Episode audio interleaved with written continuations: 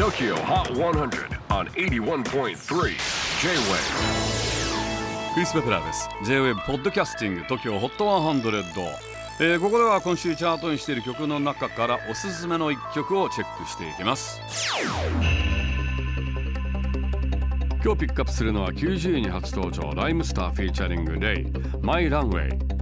日本のヒップホップグループとして最前線に立ち続けているライムスター。先日およそ6年ぶりとなるニューアルバム Open the Window をリリースしました。アルバムにはナルバリッチの JQ やハイパーヨーヨーなどライムスターに憧れる後輩アーティストたちも参加していますがマイランウェイではギター女子のレイをフィーチャー。しっかりとギターソロも聴かせています。ちなみにライムスター来年2月まで続く全国ツアーが間もなくスタート。ファイナルとなる東京公演はおよそ17年ぶりとなる日本武道館です。